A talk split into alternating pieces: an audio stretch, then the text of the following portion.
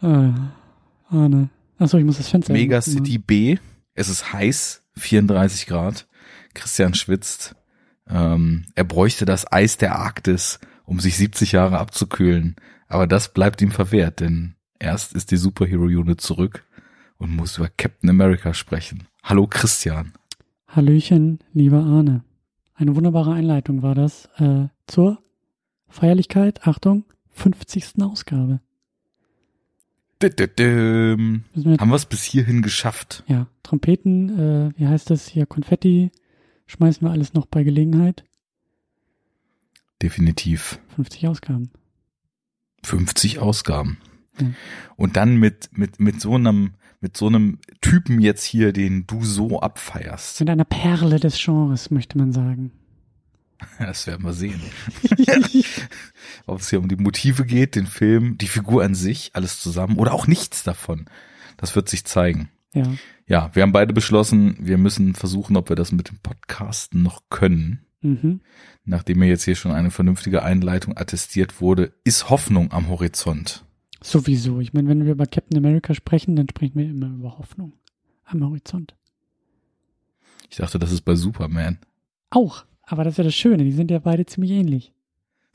Nein, das ist doch weder vom Color Scheme noch von der Grundattitüde der, der Marvel Superman. Sind, sind, sind beide aus Versehen in die amerikanische Flagge gefallen und äh, herausgekommen ist ein buntes Kostüm. Eigentlich sind's Römer und die haben sich an einer US-Flagge eine, wie heißt das, Toga bauen wollen und haben sich eingewickelt. So sieht's aus. Ja, äh, Captain America, ähm, The First Avenger. Und ich glaube, im Deutschen irgendwie nur The First Avenger. Irgendwie hat man sich dann im Laufe dieser Captain America-Reihe dazu entschieden, dieses Captain America hier im Deutschen mal wegzulassen, weil der zweite Film, der zweite Captain America-Film heißt The Return of the First Avenger. Ja, der erste heißt auch nur The First Avenger. Ich glaube, da haben sie konsequent, weil America darf das ja hier nicht heißen, Nee, pfui. nicht, dass da der, der Ami-Hass ein drei verkaufte Tickets kostet. Ja. Also hieß es nur The First Avenger. Und ja, dann The, Fir The Return of the First Avenger, aber es hieß dann nicht mehr The First Avenger Civil War, oder? Doch, ich glaube schon. Da haben sie sich dann getraut. Ich glaube, ich glaub, da gibt's auch irgendwelche Poster und Plakate und, und, und äh, ich weiß nicht, ob es so Alternativtitel sind. Ich glaube, die haben das relativ durchgezogen. Oder Ähm. hieß der nur Civil War bei uns? Hm, müsste ich jetzt gleich mal nachschauen. Ich glaube, ich glaube, sie haben da tatsächlich von The First Avenger oder so gesprochen. Mutmaßerei, genau. wir werden es in der Zukunft nachtragen. Definitiv hieß sagen. dieser Film in Deutschland nur The First Avenger. Wollte ich gerade sagen, genau. Ja, über den wollen wir sprechen. Wir wollen ein kleines bisschen äh, Grundlagenarbeit im MCU legen, weil es ist ja der, warte mal, äh, äh, äh, äh, vierte Film, glaube ich. Ja, ist jetzt schon der vierte. Hulk, Iron Man, Thor und der. Nee, Und dann müssen wir uns noch Zwei Iron Iron Man Man. 2 quälen und dann kommt dann ja. nee, nee. Ach nee, haben wir ja schon. haben wir schon. Wir haben uns schon durchgespielt und gesagt, der Ja, so großartig. Der fünfte. der vierte Held. So wird ein Schuh draus. Also, So wird ein äh, roter äh, Stiefel draus. äh, Ja, stimmt, ist der fünfte, ja, ist der fünfte. Und dann im sechsten Teil sind wir schon bei den Avengers, ja. Jo. Meine Güte. Wir, wir Da müssen wir aber erst noch Iron Man Geburten. 2 besprechen, ja. Ja. Genau, aber ähm, äh, der erste und also der, der, der, der, also erzählerisch der Nullpunkt, ja, das früheste Kapitel, was wir hier aufmachen, weil wir in den 40ern unterwegs sind. Und ich glaube, das wird noch ein kleines bisschen zu halten, bis die Eternals kommen, weil die sind irgendwie, glaube ich, ein paar Jahrtausende alt und äh, spielen dann irgendwie noch, noch weiter vorne oder zumindest teilweise noch weiter vorne. Aber der Titel gibt es vor, der erste Avenger, Captain America, ähm, eine sehr, sehr große Vorgeschichte, die da erzählt wird. Aber ja. Dann, Ja, ähm, ich habe ja schon mehrfach so ein bisschen mich ausgekotzt über das für mich nicht eingelöste Versprechen des Gesamt-MCUs. Und das ist zum Beispiel sowas, was ich mir vom MCU ursprünglich damals mal gewünscht hätte. Weil hier sind wir ja aus der Chronologie raus. Mhm. Ne? Das sind nicht Filme, deren, also gut, der Anfang dieses Films knüpft schon irgendwie chronologisch wahrscheinlich hinter Thor oder zumindest hinter Iron Man 2 an. Ähm, mhm. Weil wir ja in dieser Expedition im Jetzt sozusagen ähm, das Schiff finden, mit dem Cap im Eis gestrandet ist und da dann erstmal ein kleines Nickerchen gemacht hat. Aber die ganze Geschichte und die ganze Origin Story von Captain America, wie du sagst, spielt in den 40ern. Aber wir haben halt so Verbindungen zu dem, was wir schon kennen, die mir auch jetzt erst so klar geworden sind. Dass halt eben Stark Senior, so einer der größten äh, Rocket Scientists und so weiter, der der US-Armee im Zweiten Weltkrieg ist. Das ist ja so einer der elementaren Konflikte auch bei Tony Stark dann gewesen, dass er dann irgendwann aus dem Waffenbusiness seines äh, Dads Imperiums dann nach und nach aussteigen will und so. Und das sind Verknüpfungen, die uns zeigen, das ist hier dieselbe Welt. Hier sind Figuren, ähm, die wir über Ecken kennen. Hier sind auch schöne Callbacks drin, dass es am Anfang halt auch mit so einer Stark Expo losgeht, was ja dann auch in einer neueren Variante dann im, im zweiten Iron Man war das dann auch, glaube ich, ne, mhm. ähm, aufgegriffen wird. Ja, also das, das sind so voneinander tendenziell erstmal unabhängige Geschichten im selben Universum. Und das hätte ich halt cool gefunden, wenn es das halt viel, viel mehr gegeben hätte. Habe ich schon x-mal gesagt und nicht so eine mehr oder weniger fast chronologische Serie mit so ein paar einzelnen Ausreißern daraus geworden wäre. Und ähm, ja, insofern ähm, finde ich, dass der Film erstmal ja fast schon so ein bisschen, obwohl jetzt, obwohl jetzt die ersten Filme alle dann ja so ihre Origin Story erzählen, dass der so ein bisschen raussticht, weil das halt eben keine Origin Story im Jetzt ist oder mhm. so wie es bei Thor ist. Das ist ja im Grunde genommen auch überhaupt gar keine wirkliche Origin Story. Klar, er muss sich den Hammer verdienen, haben wir ja auch vor kurzem drüber gesprochen. Aber jetzt nicht so in dem Sinne von Superkräfte bekommen, Heldwerdung, ähm, wobei bei, bei Cap hier kann man dann ja auch sagen, so dieser, dieser Fall und Wiederaufstieg, den es eigentlich in so einer Origin bei so einer Heldwerdung gibt, der findet hier ja im Grunde genommen nicht statt. Er ist ja, also im Grunde genommen stimmt sein Mindstate ja von vornherein, nur mhm. er braucht halt den Body dafür. ähm, ja, also ich, das finde ich tendenziell erstmal noch eine Nummer, also rein, ne, das muss ich jetzt betonen, rein konzeptuell etwas spannender als manch anderes, was wir bis jetzt gesehen haben. Ob das in der Execution auch so ist, das werden wir gleich mal ausloten. Ich reibe mir schon mal die Hände. Äh, wir machen noch den ein oder anderen Schlenker, bevor wir da ankommen. Ähm, auch nur ganz kurz der Hinweis an dieser Stelle, ne, ihr könnt den Podcast unterstützen bei Steady. Äh, viele Leute tun das. Vielen, vielen Dank an alle, die es schon tun. Ähm, da wird sich jetzt ja in Zukunft auch ein kleines bisschen nochmal etwas ändern, weil wir jetzt falls ihr es noch nicht gehört habt, in der State of the Unit, die ich drüben in der Second Unit äh, neulich veröffentlicht habe, ähm, wird jetzt die Erscheinungsweise wieder ein bisschen runtergefahren. Also hier in der Superhero Unit wird es jetzt alle zwei Monate einen Podcast geben, für alle frei, aber mit Steady-Abo ein bisschen früher, ein bisschen besser. Und in der Zwischenzeit, in dem Monat, wo es keine Superhero Unit gibt, gibt es aber bei Steady noch ein kleines Audioblog, ein kleines Goodie äh, obendrauf als, als äh, Pausenfüller. Und äh, da können dann eben auch so Sachen rausfallen wie Gedanken zum Genre, vielleicht ein Nachklang auf dem Podcast, der letzte, der rausgekommen ist, oder eine kleine Vorbereitung auf den nächsten oder vielleicht nochmal ein Aspekt rausgegriffen. Auch etwas zeitgenössisches, wenn irgendwie ein neuer Film ähm, im Genre erscheint, der irgendwie erst in 12.000 Jahren hier in einem Podcast thematisiert wird, dann kann das alles da drüben bei Steady rausfallen als äh, Audioblog. Also wenn ihr Bock habt, diese Wartezeit ein bisschen zu füllen und wenn ihr wollt, dass diese Wartezeit bald wieder verkürzt wird, dass wir wieder monatlich machen können, klickt euch mal bei Steady rein, lasst da mal ein bisschen was da und es gibt ein bisschen was zurück dafür. Ja, dann ähm, gibt es ja auch so ein bisschen die Frage, die wir am Anfang versuchen äh, zu stellen, so wie gehen wir in den Film rein? Was, was, warum haben wir uns jetzt diesen Film hier ausgesucht? Ich meine, diese Frage ist, glaube ich, bei den MCU-Filmen ein bisschen, ähm, sagen wir mal, müssen wir vielleicht ein bisschen anders stellen, diese Frage, und vielleicht ein bisschen mehr an, an, auf Erwartungen zielen. Und da würde mich mal interessieren, kanntest du den Film? Wann hast du den Film schon mal gesehen? Wie hast du den Film schon mal gesehen? Was hast du behalten? Wie bist du jetzt in diese Wiederholungssichtung reingegangen? Ich stimme dir zu. Also als Teil des MCUs brauchen wir nicht groß über das Warum sprechen. Teil des MCUs und das Warum ist beantwortet. Ähm, ich kannte den. Ich habe den damals, also als der Film dann rauskam, das habe ich glaube ich bei Thor auch schon so erzählt, das waren ja die zwei, die dann, naja, man könnte sagen, vor Avengers noch etwas vorgeschoben wirkten. Mhm. So, die müssen wir jetzt auch noch machen. Und zu dem Zeitpunkt hatte ich eben auch schon begriffen, wo es da drauf hinausläuft und hatte mir die beiden dann eben irgendwann mal in der Videothek geliehen und angeschaut. Ähm, zu Captain America hatte ich genau gar kein Verhältnis. Also ich wusste wohl, dass es diese Comicfigur gibt und das war es aber auch. Und genau aus den Gründen, warum man ihn in Deutschland in Filmform erstmal nicht Captain America genannt hat, habe ich halt immer gedacht, habe ich keinen Bock drauf. So ein Typ mit Stars and Stripes Kostüm, das ist mir irgendwie zu bekloppt. Ähm, da gibt's genug äh, Echtzeit-Kavallerie auf der Welt aus amerikanischer Richtung. Da muss ich das nicht auch noch in Comicform äh, haben.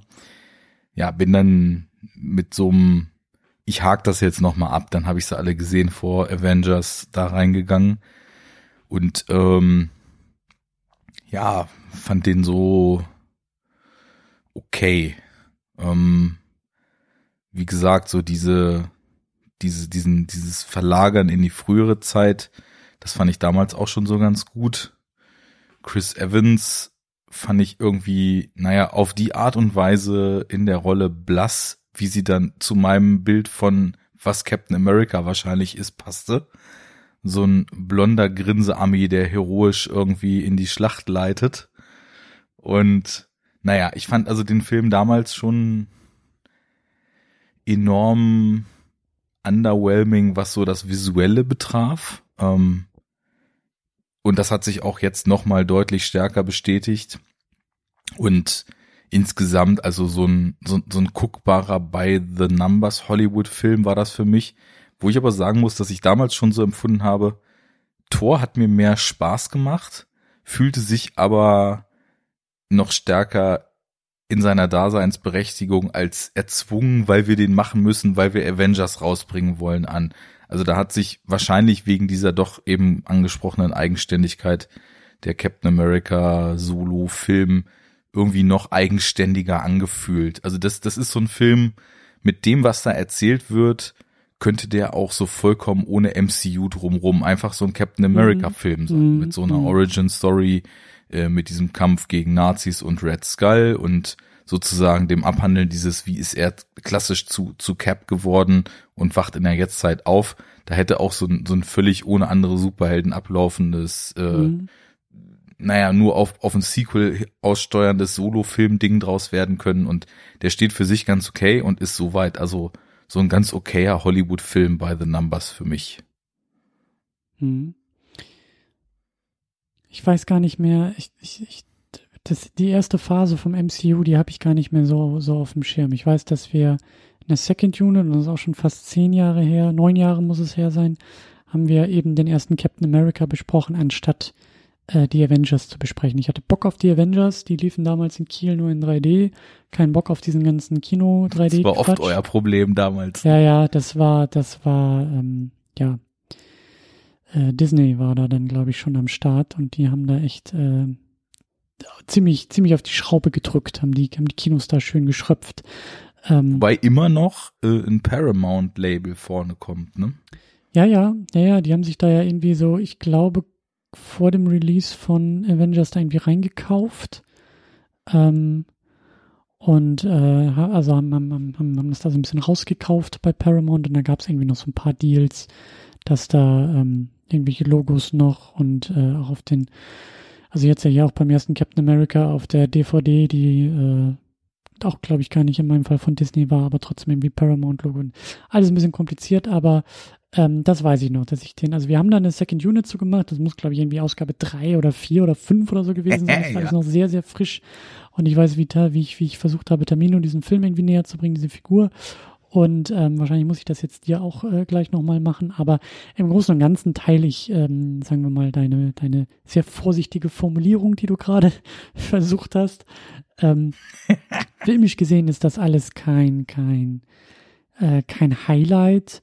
Ich habe jetzt bei der Wiederholungssichtung, habe ich mich auch so ein bisschen, ähm, das, was wir letztes Mal bei Tor besprochen hatten, so das kam mir jetzt so wieder in den Sinn. Wir sind im Vorbereitungsmodus auf die Avengers. Wir sind in, also hier ja jetzt wortwörtlich, in einer, in einer Vorgeschichte. Also wir erzählen die Vorgeschichte von Captain America und in diesem Fall ist es tatsächlich eine Vorgeschichte, weil sie noch irgendwie 70 Jahre in der Vergangenheit spielt. Ähm, und da werden wir, glaube ich, gleich auch noch mal ein bisschen ins Detail gehen. Ich bin, ich, ich mag die Figur und da geht schon los. Ich mag Steve Rogers sehr, sehr gerne. So, da muss man, glaube ich, auch noch mal ein bisschen differenzierter rangehen. Steve Rogers und wer ist Captain America und was hat das alles zu bedeuten. Aber ich mag die Figur sehr, sehr gerne. Du hast es ja angedeutet. Große Ähnlichkeit mit äh, einer ebenfalls von mir geliebten Figur mit Superman.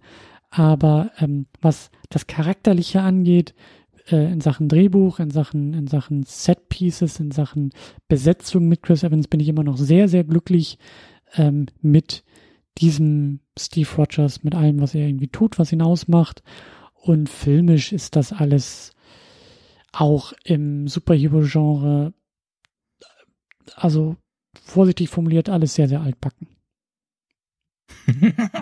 ja, schön. Ja, aber was willst du erwarten? Vom Regisseur von Jurassic Park 3 und Jumanji kommt oh. The First Avenger. ich hatte nur den Regisseur von, wie ist er noch hier, The Rocketeer. Ja, genau, das ist ja jetzt so auch so ein wiederkehrender äh, Regisseur hier in der Superhero Unit. Der hat ja, sein Debüt war ja Liebling, ich habe die Kinder geschrumpft.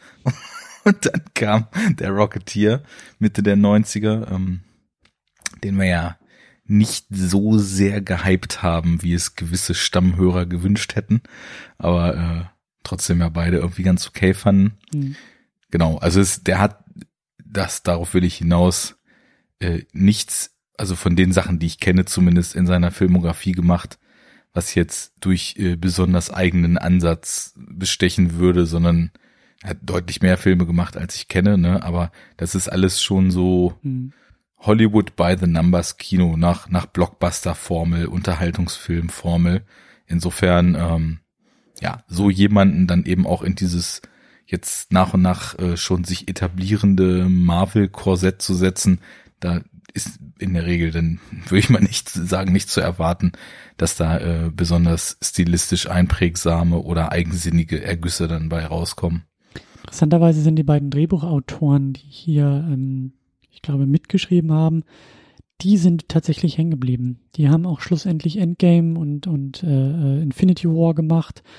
Und äh, das, das fand ich jetzt bei der Wiederholungssichtung hier von dem ersten Captain America, das ist mir aufgefallen in den Credits, dass, dass ich dachte, oh wow, krass, die waren ja wirklich von Anfang an dabei und haben auch von Anfang an Captain America begleitet. Ich dachte, die sind dann irgendwann im zweiten oder dritten erst dazugekommen, wie es denn ja teilweise so bei Marvel ist.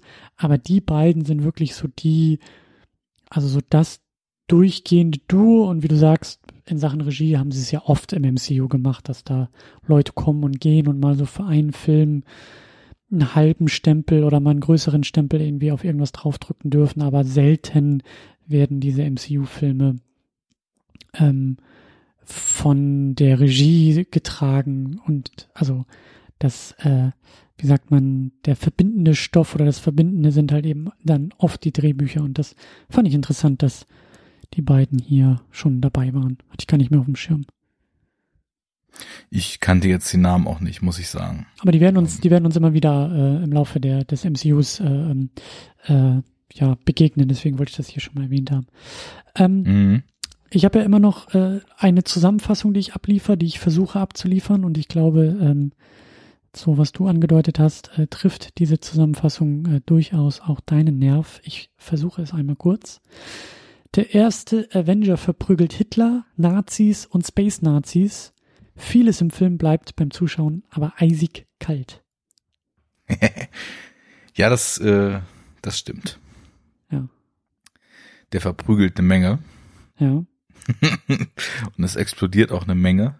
Es wird eine Menge geschossen. Aber die Hitzewelle, die so eine, und das rechne ich dem Film in einer gewissen Weise an, äh, die so eine, glaube ich, dann teilweise, was heißt teilweise, zu großen Teilen sogar echte Pyrotechnik, die dann noch mhm. in Sets abgefeuert wird, eigentlich vor sich herschieben sollte, die kommt nicht wirklich an. Man ist eher schon so im Foreshadowing auf das ewige Eis, mhm. in dem dann genappt wird später. Mhm ja eigentlich auch eine total ikonisch, ein total ikonischer Aspekt, äh, der Comicfigur. Ne? Also Captain America muss man ja auch noch mal ein bisschen dazu sagen vielleicht. Ich weiß nicht, ob du dich da noch ein bisschen eingelesen hast, aber ist ja tatsächlich eine Figur aus den 40ern.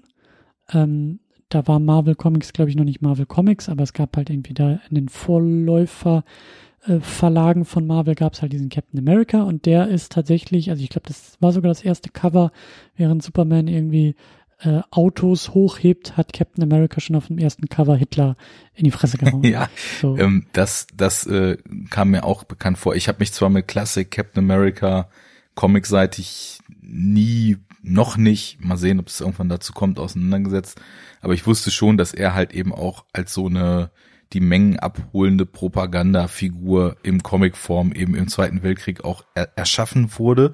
Also im Endeffekt wirklich das Comic-Pendant zu dem, was er hier auf seinen mhm. Rallyes eben vor Publikum macht.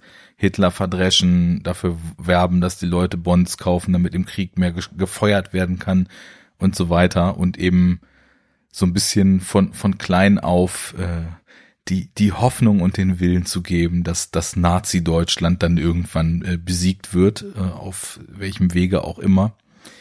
Das war so, also war mir auch bekannt.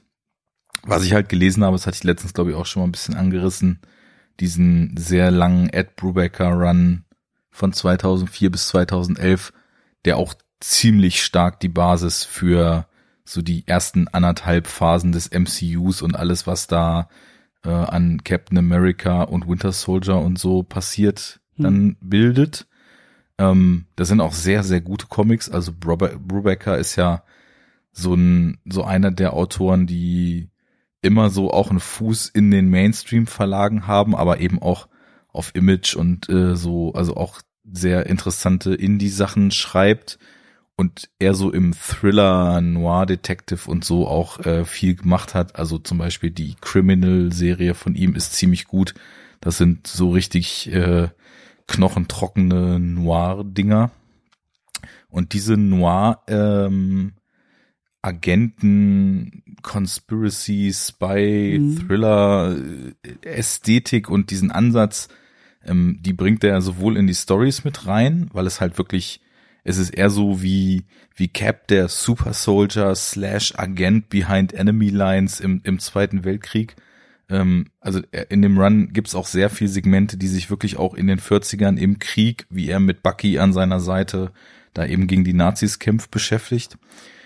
Und äh, die ganze Winter Soldier Geschichte, wie Bucky dann da eben äh, ja abhanden kommt und irgendwann dann in, in anderer Form wieder auftaucht. Ähm, und irgendwann später gibt's dann auch die Geschichte, die, glaube ich, da jetzt für Falcon und Winter Soldier gerade in Serienform aufgegriffen wird, dass Bucky dann Captain America eine Zeit lang ist, weil Teil von dem Brubaker Run ist auch The Death of Captain America, ähm, wo dann eben andere Leute das Kostüm tragen und eben Bucky und und äh, Falcon dann da also sehr sehr starkes Duo dann bilden also da ist sehr viel von drin und das sind, die sind sehr gut. Also die sind visuell sehr gut. Der Red Skull spielt auch eine große Rolle. Die sind gut geschrieben. Die geben irgendwie ein interessantes Bild so von der Figur und was die halt machen, was mir hier im Film so ein bisschen gefehlt hat, ist eben, dass sie auch sehr ungeschönt thematisieren, dass, dass Captain America halt eben auch als, als Kriegstreiber sozusagen designt war und da eben auch im Zweiten Weltkrieg ziemlich viel kurzen Prozess gemacht hat, ne? Es geht halt immer gegen die Richtigen, weil gegen Nazis und so, aber die sind halt schon auch nicht auf so eine exploitative Weise, aber auf eine angemessene Weise sehr hart und brutal und du siehst halt auch, dass die eben dass da viele Dinge passiert sind, die ihn als Person auch so mhm. in seinem späteren Werdegang sehr geprägt haben, weil er halt einfach gezwungen war, auch sehr viel Menschen umzubringen und so in seiner Vergangenheit. Also die, äh, ich kann jeden empfehlen, wie Bernd Knauer sagen würde, ähm, gönnt euch mal den äh, Ed Brubaker Run 2004 bis 2011, Captain America geht, glaube ich, mit einer Number One wieder los äh, und irgendwann, als der dann fast fertig ist, steigt es dann 2010 oder 11 in die laufende 600 irgendwas Nummerierung von dem ursprünglichen Captain America wieder ein. Interessant. Ähm, ja, also das, äh, das habe ich wirklich fast vollständig gelesen. Es gibt dann auch so ein paar Spin-offs noch, die sich dann nur um Bucky äh, in dieser Weltkriegszeit und so äh, fokussieren. da bin ich noch nicht. Also es interessiert mich auch, ähm, weil er diese Figuren einfach auch recht deep schreibt. Aber ich ähm, bin da noch nicht so vorgedrungen. Aber das ist so mein, mein Cap-Background. Äh, und mit dem Gelesenen im Hinterkopf ähm, bleibt der Film von der Qualität so wie er ist, aber man sieht schon noch ein paar andere Sachen hier in dem Film drin, einfach weil man Dinge wiedererkennt und weil man mehr Hintergrundwissen hat, was ja dann von Comiclesern immer so mit reingetragen mm, wird in mm. diese Filme, ne? Ja, ich fand's halt, ich fand's halt nur so interessant, ähm, weil ich, ähm, also ich, ich, ich hatte mich aus einer anderen Ecke damit beschäftigt, hatte ich ja glaube ich auch schon mal erzählt, dieses Buch äh, Marvel The Untold Story of Marvel Comics oder oder oder sowas, also dieser ähm, historische Aufriss der Marvel Comics, des Verlages auch. Und mhm. ähm, da war es halt eben so, dass eben in den 40ern ähm, Captain America halt gut lief. Ähm, wie du gesagt hast, auch so als Propagandamittel, übrigens auch sehr interessant. Ähm, als ich damals meine Masterarbeit geschrieben habe, war immer die Rede davon, dass Superman sehr bewusst nicht an der Front in den Comics eingreift, sondern immer irgendwie mhm. so hinter der Linie bleibt und äh, unterstützend, äh, unterstützend agiert, während Captain America an vorderster Front Hitler irgendwie verprügelt.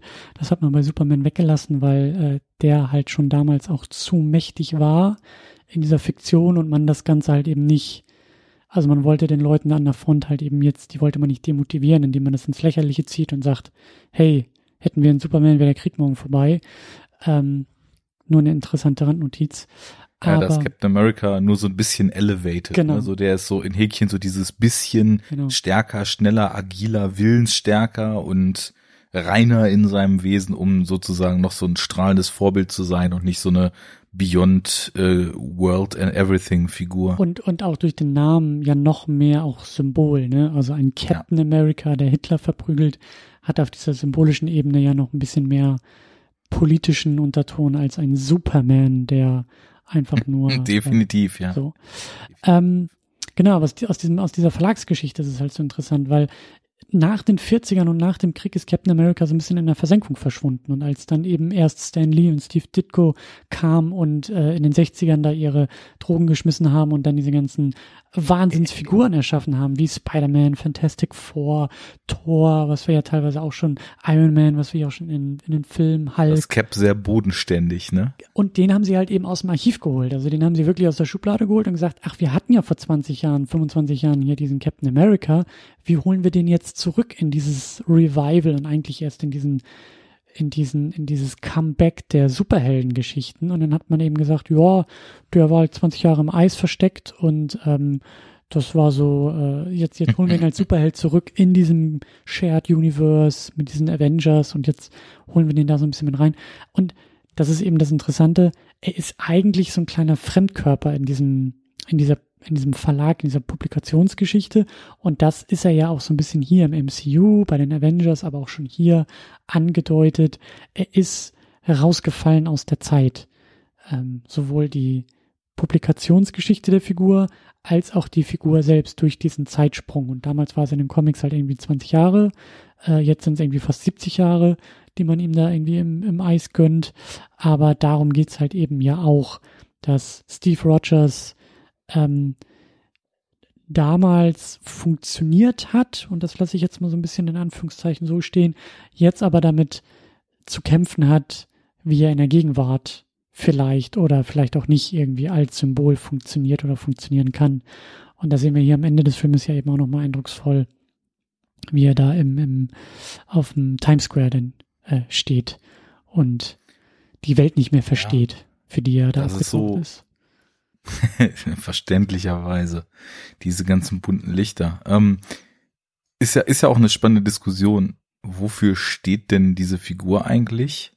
Und ähm, der Grund, warum ich vorhin schon so ein bisschen aggressiv an diese Grundmotive rangegangen bin, ist halt einfach, dass ich immer finde, dass da so der American Spirit sehr heuchlerisch verlogen ist. Ne? Ich meine, was da gepredigt wird über Respekt, über Möglichkeiten zur Selbstentfaltung, über äh, Freiheit und so weiter, steht halt im, im vollkommenen Kontrast dazu, wenn man sieht irgendwie, wie lange es da gedauert hat, äh, bis, bis Schwarze zumindest auf dem Papier Equal Rights hatten, aber trotzdem irgendwie noch äh, gelyncht wurden, von, von Ku Klux Klan äh, in, in Ghettos verbannt wurden, noch heute irgendwie Rassismus so hyperkrass in der DNA dieser Nation irgendwie drin ist. Diese, dieses Gefasel vom American Dream und jeder kann alles werden, aber äh, du weißt halt ganz genau, dass, dass es, es gibt keinerlei Mechanismen, die irgendwie Leute mit schlechteren Startbedingungen irgendwie unter die Arme packen, äh, was dann so auf dieses neoliberale, naja, bist doch deines Glückes Schmied, sie halt zu äh, gefaselt zurückläuft. Ähm, du hast, du hast ein System, was irgendwie keinerlei Sozialstaat oder ähnliches hat, äh, aber davon redet, wie, wie viel wert die Menschen sind und äh, das, das geht für mich alles überhaupt nicht zusammen. Also da bin ich, da, ich sehe da so viele Widersprüche und so weiter, dass ich mich immer frage, also so jemand, der eben so blind wie so ein Trump-Supporter diese, diese US-Phrasen runterbetet, ist halt einfach nur ein dummer Idiot. Aber wenn man weitergräbt, und da kommt man vielleicht zu dem, was diese Figur darstellen sollte, dann sind im Kern da ja gute Werte drin. Und ich glaube, man muss Captain America dann in seiner heutigen Inkarnation und dem, wofür er heute stehen kann, doch schon für, für den Kern dieser zumindest auf dem Papier so formulierten Werte steh, äh, äh, verstehen und sich fragen, wie wäre es denn, wenn diese Werte nicht nur behauptet, sondern wirklich gelebt wären. Und vielleicht ist das so der Ansatz, mhm. um, äh, um, um Captain America überhaupt zu verstehen und nicht sofort für heuchlerischen Pro-Amerikanismus, aka Kontraste, Widersprüche und falsche Versprechungen so zu verurteilen. Schönes, schönes Thema und schönes Spannungsfeld. Ähm, was mir jetzt bei der Wiederholungssichtung auch nochmal aufgefallen ist. Also ich habe das zum Beispiel ähm, lass uns mal, ich glaube, wir müssen, ich glaube, wir müssen erstmal die Figur, also wir fangen ja an mit Steve Rogers. Es beginnt alles mit Steve Rogers. Das ist der kleine, schmächtige, aus Brooklyn stammende äh, Chris Evans, der da auf den, weiß ich nicht, auf, auf, auf dem Körper eines zehnjährigen Kindes raufmontiert wurde, so, dieser, dieser, dieser Hinfling. Äh, das ist, mit, mit ihm beginnt's ja. So.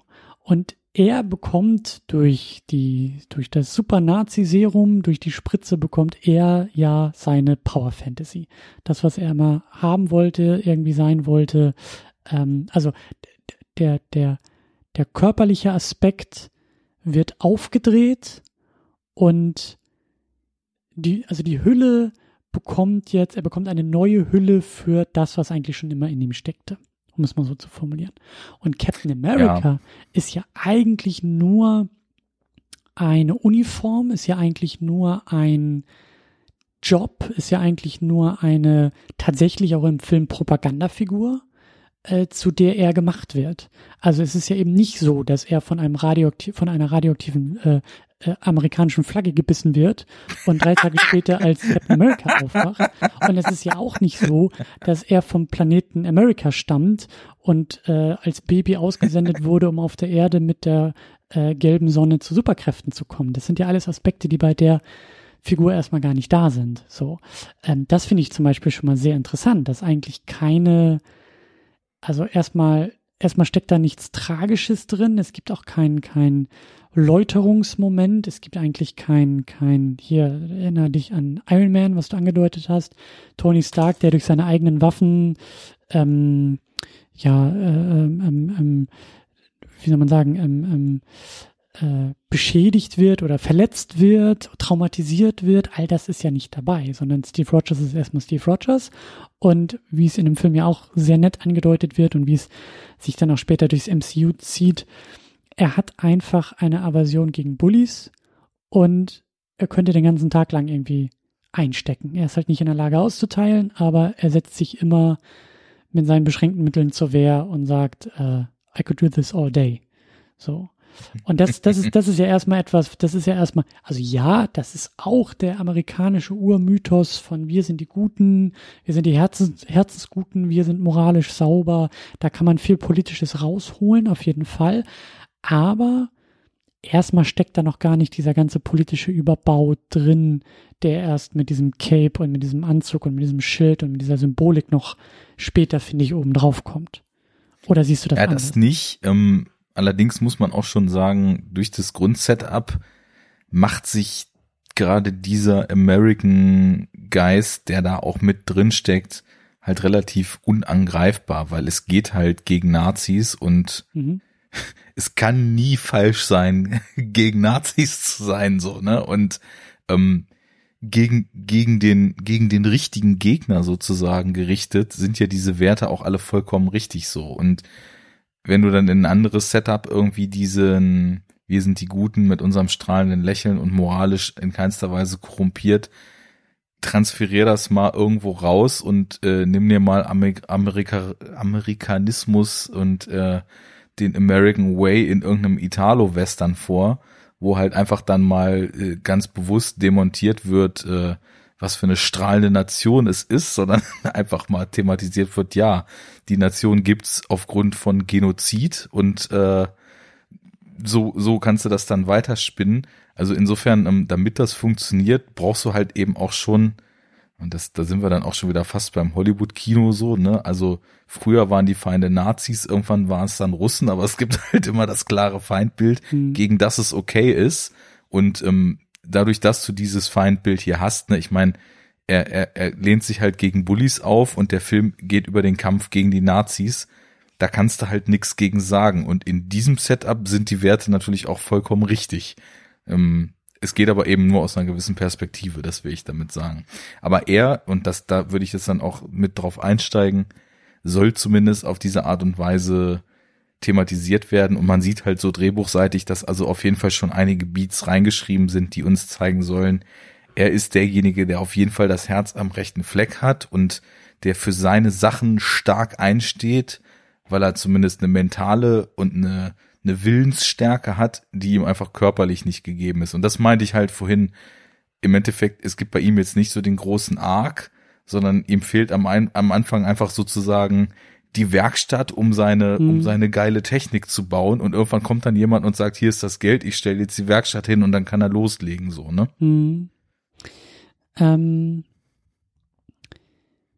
was ich auch äh, interessant finde, du hast das, du hast, du bist ja sehr kritisch auch ähm, eingestiegen, weil ich habe ich hab den Eindruck, dass, dass viele, also das kann man machen, aber ich glaube, es ist halt relativ oberflächlich, Captain America so als Figur ähm, auseinandernehmen zu wollen. Also ich, ich plädiere halt sehr stark dafür, dass dieses, dass dieser America-Aspekt, dass man den mal ein bisschen also dass man davon mal ein bisschen abrückt und auch ein bisschen denn mehr auf die Figur wieder selber schaut, weil ich finde, also ja, es ist ein Blockbuster und es ist äh, eine Figur, die Captain America heißt und auch heißen wird und bleibt. Ähm, da ist auch eine Menge ähm, Schwieriges drin. Ich finde aber, dass da unter der Oberfläche auch so ein paar Aspekte sehr leise Kommentare auch mitschwingen, das wird später dann bei den späteren Captain America Filmen können wir da können wir das auch noch müssen wir das auch noch mal aufgreifen.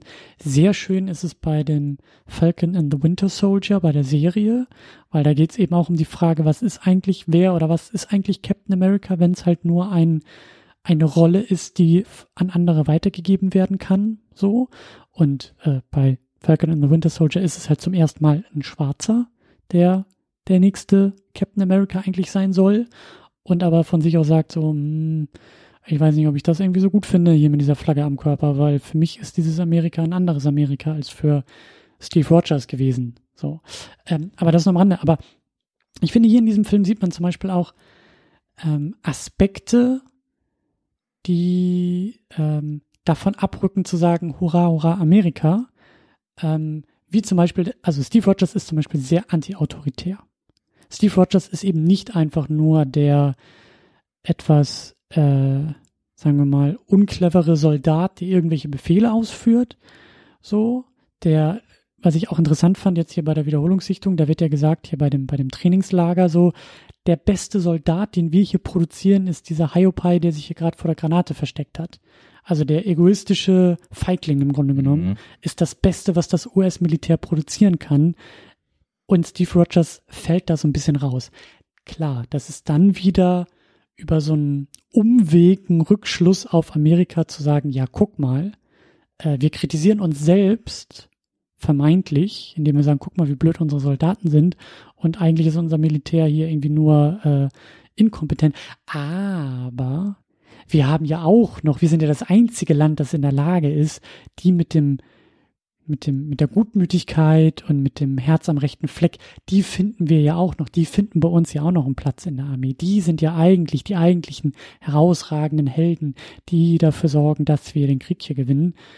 Also, das Argument, Geht was ich auch soweit mit. Ähm, ich glaube, die, also die, ich sehe da auf jeden Fall auch viel Kritik drin in Richtung dieses gesamten Apparates, der dann eben ähm, der dann eben mit Captain America Propaganda macht als Entertainment mit äh, einer ordentlichen Tanzrevue drin ja. und äh, Captain America, der äh, für Kinder, die sich dann auch noch freuen, da Hitler wegboxt und dann sollen sie alle die Brieftasche aufmachen, damit der Krieg weitergehen kann.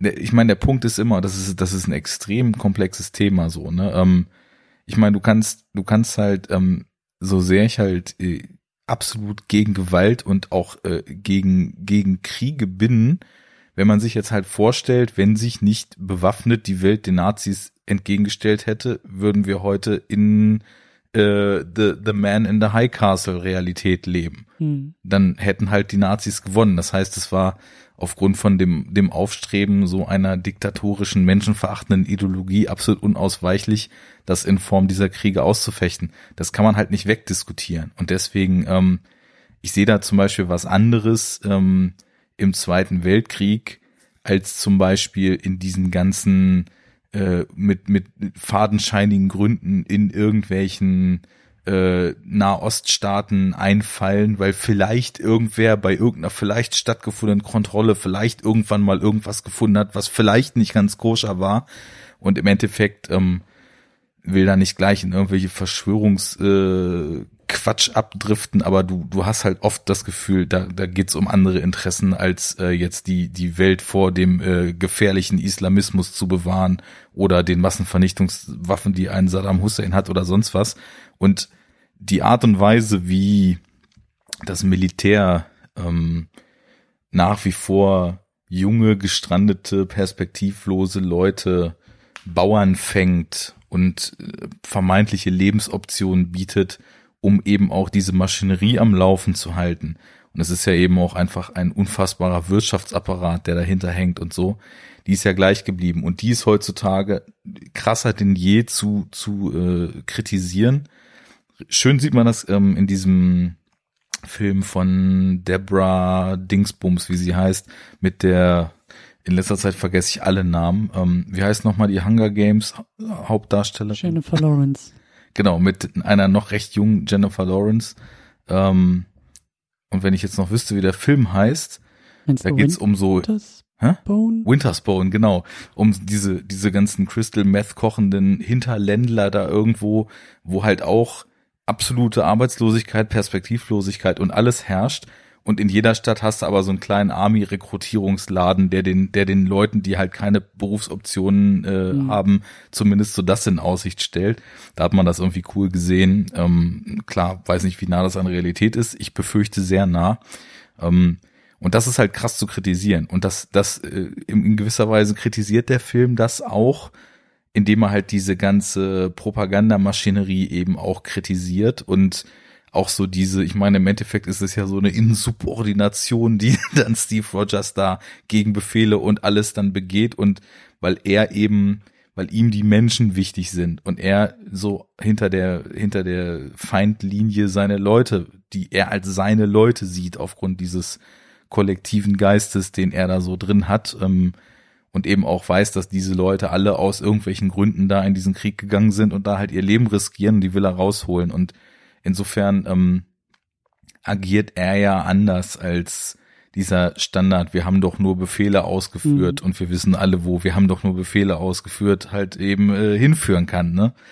Also so eine, so eine Kritik bezüglich dem Militärapparat und wie er agiert oder Regierungs-Militärapparat und so sehe ich da auf jeden Fall auch. Deswegen diese, diese kritischen Dinge, das ist für mich eher so, so High Level, so das, was ich gesagt habe.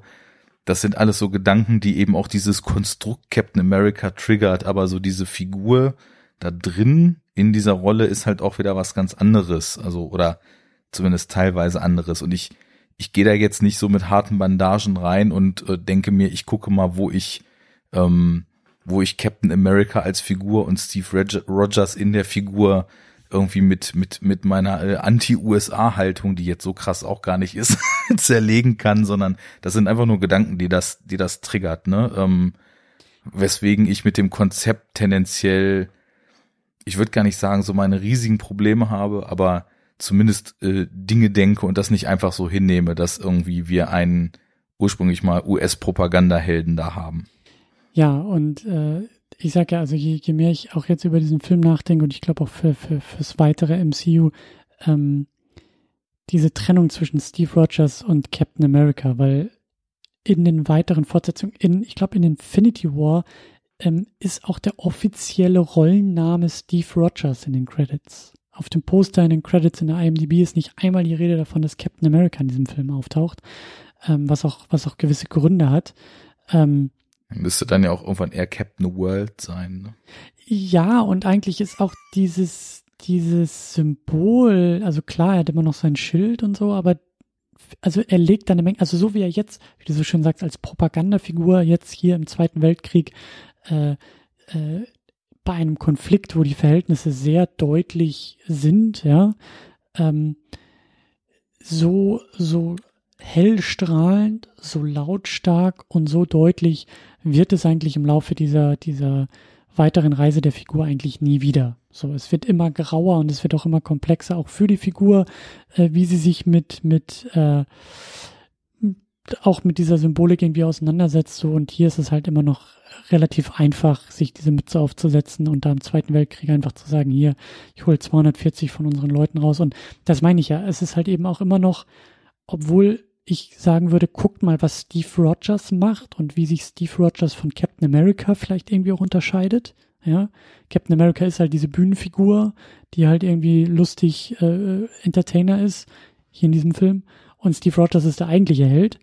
Aber gleichzeitig bedient das ja bei aller Metakritik ja trotzdem auch diesen Propagandaapparat, ne? Weil die USA sind diejenigen, die sich dann solche Individuen ähm, leisten können, erlauben können, dass ein mhm. Steve Rogers dann auf eigene Faust gegen die Befehle seiner Generäle äh, ähm, auf die Kacke haut und dann als einziger in der Lage ist, dieses Lager da zu räumen und seine ganzen Leute zurückzuholen. Ne? Das ist dann ja auch im Umkehrschluss über Bande auch wieder Hurra, Hurra, Amerika. So, das wäre natürlich, äh, so würden die, die Nazis niemals irgendwie in den Krieg ziehen, so würden später die Russen niemals irgendwie, das ist ja alles, ähm, die, die, die betrachten das menschliche Leben ja ganz anders als Hurra, Hurra, Amerika.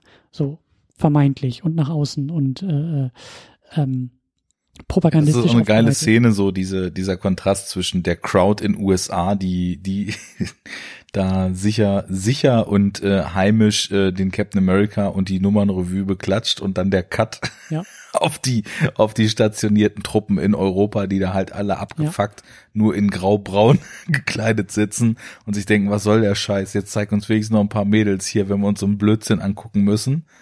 Ähm, ja. Aber und natürlich auch er dann, der so völlig desillusioniert wird mit, weil er ja auch mit dieser Propaganda aus der Heimat seinen ganzen Mindstate geformt hat, ne? Ja.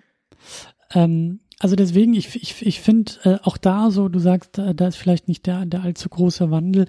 Ich glaube schon, dass im Grunde genommen die Figur von Anfang an so ist, wie sie war, aber eigentlich über den, über, über, über die Laufzeit des Filmes einfach immer nur noch weiter gefestigt wird. Also während andere, so wie ein, ein Tony Stark, der wird getestet, ähm, seine Werte werden auf die Probe gestellt und dabei findet er erst zu seinen Werten und dabei läutert er sich im Laufe des Filmes erst. Steve Rogers ist am Anfang der gleiche Steve Rogers wie am Ende. Er wird nur jedes Mal erneut auf die Probe gestellt und landet aber wieder da, wo er war. Also er bestätigt sich selbst die ganze Zeit nur.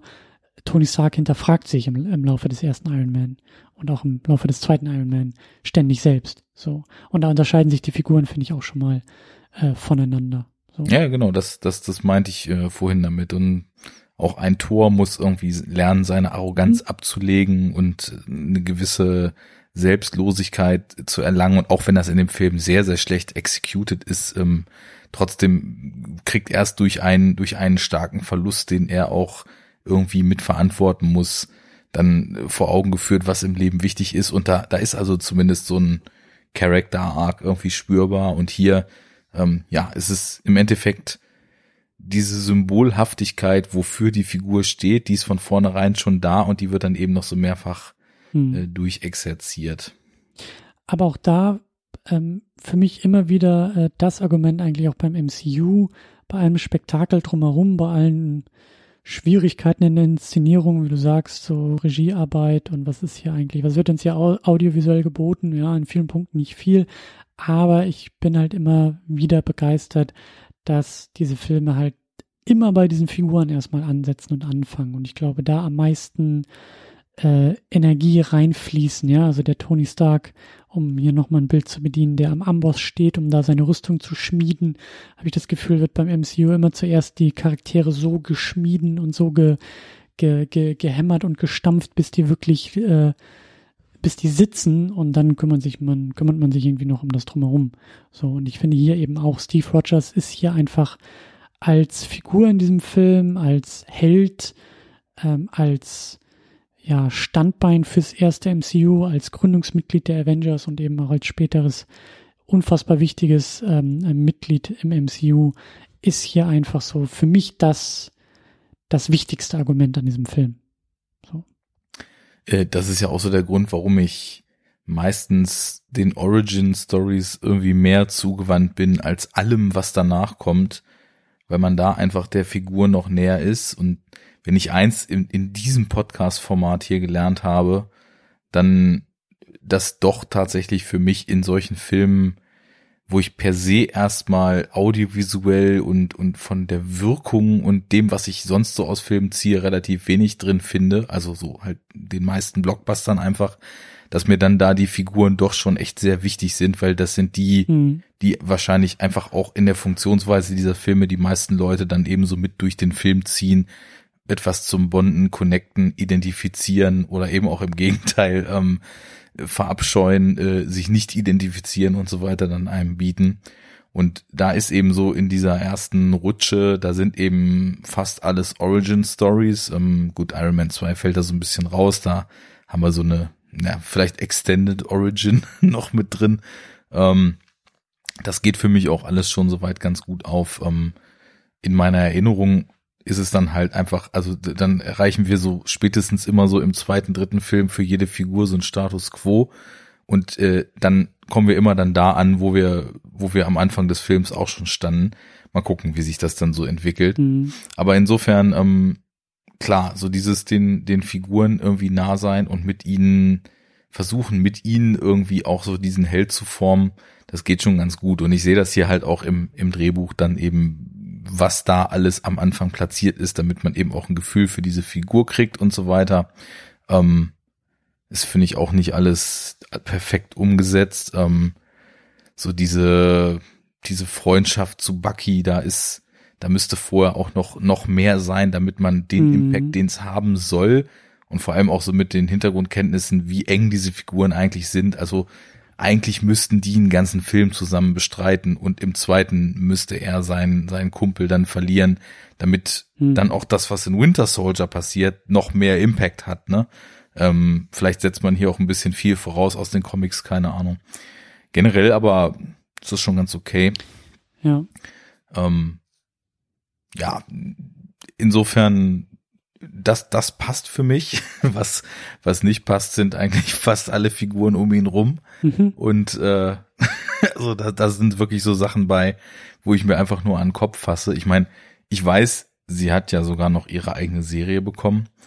Aber dann haben wir jetzt hier diese Agent Carter mit drin. Und da muss man sich halt mal überlegen, wir befinden uns in den 40er Jahren und haben hier eine Frau vor uns, die es anscheinend geschafft hat, was damals ein, wahrscheinlich eine vollkommene Unmöglichkeit war, irgendwie so ein hochrangiger Militär- oder Geheimdienstagent oder sonst was äh, zu werden. Und ihre einzige Funktion in diesem ganzen Scheißfilm ist es, anzufangen zu sabbern, sobald Steve Rogers dann irgendwie ja. muscled ja. up nach seiner Seruminjektion im Bild ist. Ja. Und im Grunde genommen ist es auch so, dass jede Funktion jeder anderen Frau, nachdem er dann zu Cap geworden ist, darin besteht, sofort feucht im Schritt zu werden und ihn anzugeilen, sobald er die Bühne betritt. Und ich denke mir nur so, ja, du hast das bei, bei Iron Man mit der, mit dem Male Gaze bezüglich äh, Scarlett da schon so stark thematisiert und da haben wir uns ja auch so ein bisschen äh, rumdiskutiert. Mhm. Das ist hier für mich auch wieder, also perfekter Hollywood-Sexismus in Reinform. Frauen existieren, um den Held geil zu finden und also wortwörtlich sich sofort ihm um den Hals zu werfen und äh, dann auch eben so, wenn man das mal so weiter, ich kenne die Serie nicht, ne, aber wenn man das mit Agent Carter mal so weiter extrapoliert, so ich meine, sie, sie hat es halt geschafft, in diese Position zu kommen. Das heißt, sie muss super tough sein, muss sich super krass durchbeißen können, eine klare Linie fahren, strategisch gut sein, rational entscheiden, alles was dazu gehört. Und das einzige, was man von ihr mal so als, als Charaktereigenschaft mitkriegt, ist, dass Cap von dieser anderen Troller da irgendwie abgeknutscht wird mhm. und sie sofort halt eifersüchtig wird und anfängt, so irgendwelche völlig irrationalen Eifersuchtsmoves zu reißen, so. Ja, das ist mit Sicherheit die Figur, die es geschafft hat, in den 40er Jahren als Frau hochrangige Geheimdienstagentin zu werden und mit irgendwelchen hochrangigen Militärsmanöver in, in Europa zu fahren, so. Ist klar. und ich weiß nicht, alle anderen Figuren sind eigentlich auch nur so, Abziehfiguren, so Tommy Lee Jones als ja. Der, der muffige Army General Hugo und Weaving, äh, der da auf Autopilot spielt. Ähm, ja, ja, so so ein Stückchen drüber, wie er wahrscheinlich der Meinung war, so muss halt so ein Comic-Villain sein, ne? Und zu ähm, Peggy Carter, zu Haley Atwell auch noch. Ähm, also es ist mir auch aufgefallen und das ist äh, Daniela halt auch aufgefallen. Wir haben den Film zusammen geguckt. Die war da kurz davor, die Fernbedienung im Fernseher zu rammen äh, an manchen Stellen. ähm, zu Recht. Ja, natürlich. genau ihr Ding wahrscheinlich. Ne? Aber ähm, also eigentlich ist das so schlimm wie bei Hulk, falls du dich dran erinnern kannst. Oh ja. Und es ist auch genau das gleiche Schema wie Bruce. bei Hulk, ne? Oh, Bruce. So, die Dialoge sind vielleicht ein bisschen anders, aber das Geschmachte ist, ist halt äh, mhm. auf dem Papier gleich. Ich glaube, wir haben hier ein bisschen Glück durch die Besetzung, weil äh, Edwell und, und Evans, also aus dem nicht vorhandenen ein bisschen Charme, finde ich, doch noch irgendwie rausholen. Also besonders sie, ähm, weil, also wenn es jemand anders wäre als sie, dann würden wir da, glaube ich, also dann wird man sich, glaube ich, echt mit dem Kopf an die Tischkante hauen müssen. So. Und jetzt ist es irgendwie, also ich habe das Gefühl, dass, dass sie da auch, also dass sie die Rolle nochmal, wie, wie man so schön sagt, ein bisschen elevated, also nochmal so ein bisschen mehr mhm. herausholt äh, über, über eine Menge Charme, den sie da auch versprüht, weil auf dem Papier ist das, wie du sagst, absolut strunzdummes Zeug. Also ich könnte mir halt vorstellen, dass dieses bisschen mehr, was ich auch empfinde, was du gerade beschreibst, dass das halt wirklich auch äh, gerade so hier in Deutschland, wo ja viele Leute die Synchrofassungen gucken, dann völlig verloren geht, weil das ist ganz oft so, dass allein schon in den Schauspielerkonstellationen oder Schauspielerinnenkonstellationen mhm. nur dadurch, dass jemand Brite ist, im Vergleich zu den Amis, finde ich schon so ein so ein Gap in ähm, mhm. wie sophisticated diese Figur wirkt, wie vielleicht so ein bisschen steifer und äh, wie selbstsicher und auch wie unnahbar so eine Figur wirkt, wenn dann so so eine Frau wie sie, wie sie auch halt aufgemacht ist dort in ihrem Look mit den Uniformen, aber dann halt trotzdem irgendwie stark geschminkt und irgendwie so auch bewusst zurechtgemacht. Sie ist halt schon so unnahbar und dann dadurch, dass sie eben dieses Britisch spricht, wirkt sie halt so, als ob auch diese ganzen tumpen Idioten um sie rum so an ihr abblitzen, ne? Und wenn das dann halt in so einer deutschen Synchro alles komplett mit, mit Hochdeutsch drüber äh, gequatscht ist, kann ich mir vorstellen, dass selbst dieses bisschen noch verloren mhm. geht. Mhm. Also ist die Frage, ob das wirklich, also woran es liegt, so, ne? Ihr Auftreten und wie sie spielt, ist da auf jeden Fall auch noch äh, ausschlaggebend, aber der Akzent oder beziehungsweise die, die, die Sprachfarbe ähm, macht da auch noch was aus. Ich habe die Serie aber auch leider nie gesehen. Also das wäre auch nochmal so eine Hausaufgabe, da mal ein bisschen. Ich glaube, die ist ja auch irgendwie ähm, zu Ende. Ich glaube, irgendwie zwei, drei Staffeln, die sind, glaube ich, auch bei Disney Plus. Da ähm, könnte man nochmal ein bisschen nachschauen, was, was, ähm, was da auch weiter erzählt wird, so, weil da ja schon auch eine relativ große Lücke ist, dann bis, bis äh, Captain America auch in der Gegenwart ankommt, weil das ist ja, glaube ich, in den 60ern oder so dann irgendwie mit ihr angesiedelt. Also klassisches, äh, also klassische Spionage-Setting mit ihr, Spionageserie und ähm, das könnte ja auch noch. Kenne ich nicht. Ähm, ich hatte irgendwie zwar von den frühen, also noch von den Pre-Netflix Marvel-Serien, die schon so irgendwie verlinkt mit dem MCU waren, da habe ich zwar von dieser Agents of Shield Serie aus den ersten zwei, drei Staffeln ein bisschen was gesehen. Da gab es dann ja auch immer noch so mit den, mit den Events der Filme mhm. so kurzzeitige Überlappungen, das war was ich furchtbar. irgendwie Ich fand ja, das also ich, furchtbar. ich fand das an sich ganz nett, wie sie das mit den Filmen, aber vom, vom Production Standard und von dem, was Mhm. in der Serie so passierte, war das halt echt so TV-Science-Fiction-Serie aus den 90ern, auch vom Look und äh, da habe ich dann auch irgendwann gedacht, ich, das brauche ich nicht. Und erst als dann dieser Netflix-Marvel-Serien-Run losging mit Daredevil, da hatte ich dann, weil ich so viel euphorisches Lob gehört hatte, mal reingeschaut, habe okay, das ist jetzt hier tatsächlich was ganz anderes Mhm. als irgendein Agents of Shield Kram oder so. Aber deswegen, ich, also von den Netflix-Serien kenne ich so die ersten ein, zwei Staffeln von dem, was da kam. Da haben sie ja auch so ein, so ein Serien-Avengers, dann eben mit den, wie hießen sie dann? Defenders, genau, ähm, gestartet, wo irgendwie die Einzelserien alle interessanter waren als dieses, dieses Mash-up. Aber irgendwann bin ich da dann auch ausgestiegen. Kleiner Off-Topic-Exkurs hier. Ich wollte das aber gerade mal aufgreifen. Das Aussteigen ist vielleicht ein guter, ein guter Hinweis. Ähm, vielleicht machen wir schon mal den Schwenk äh, Richtung Genre und Bedeutung für Genre, bevor wir hier noch die, die super Überstunden machen. Ähm, oder hast du noch, hast du noch Pulver, was noch um Schluss Naja, ich hätte nur Pulver bezüglich des Looks, den ich teilweise wirklich, wirklich schlecht finde. Also mir war das damals schon aufgefallen, dass der Film sehr oft sehr dunkel ist Mhm. und in diesem sehr dunklen, also im, im starken Kontrast zu dieser tatsächlich echten Pyro, die sie da abfeuern und vielen Explosionen, echt total viel so, so CGI Matte Paintings und CGI Hintergründe sind, die ich teilweise echt so auf Iron Sky Niveau empfinde und Mhm. das, das ging mir jetzt auch wieder so. Also so eine der schlimmsten Shots ist wirklich dieser Hangar am Ende, wo der Red Skull da mit seinem äh, Stealth-Bomber in Extragröße dann da startet. Was das wirklich aussieht, als ob irgend so ein Photoshop-Praktikant irgendwie so setz, setz mal einen endlosen Hangar in den Hintergrund. Ähm, ich meine, wir werden das ja auch später dann, also spätestens bei Avengers 2 ist mir das erstmalig aufgefallen, dass es ex also auch innerhalb des Filmes extreme Qualitätsunterschiede in der CGI gibt. Mhm. Ähm, liegt sicherlich auch daran, dass dann irgendwann ja, also so diese Filme dann an dem Punkt waren, dass die so viel Rechenpower brauchten, dass das ein Animationsstudio ja schon schon längst nicht mehr stemmen konnte und Dass wir das dann ein ja, Laptop schon gar nicht mehr kann, weißt du? Da musst du einen zweiten kaufen. Genau. So weit sind wir gekommen. Da kannst du schon keine Bitcoin mehr rendern mit deiner Grafikkarte und jetzt nicht mal mehr den neuen Avengers rausbouncen, ne?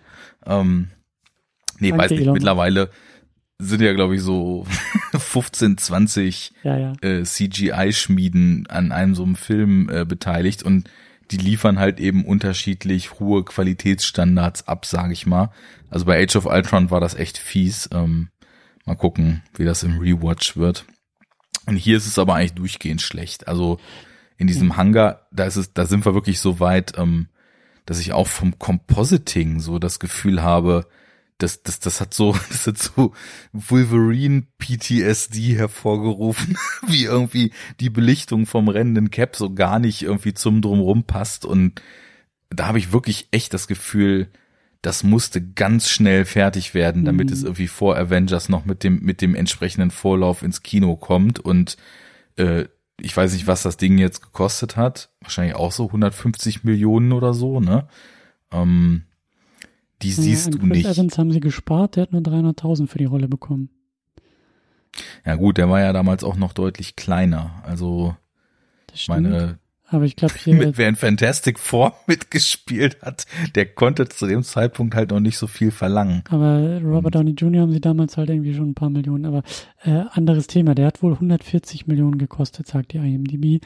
Aber ich habe auch den War ich ja Eindruck, mit 150 relativ nah dran. Ähm, dass äh, Captain America und Thor, die haben beide für mich so äh, in der Sache, in, in, in Sachen Optik und irgendwie auch so durch diese Prolo diesen Prolog-Aspekt zu Avengers, haben sie ein bisschen was von Direct-to-DVD-Produktion und Avengers Ja. ist denn der eigentliche Blockbuster, so, weißt du, so, so. ja, Ähm, ich sehe bei Thor wenigstens noch, wo das Geld hingeflossen ist, ne?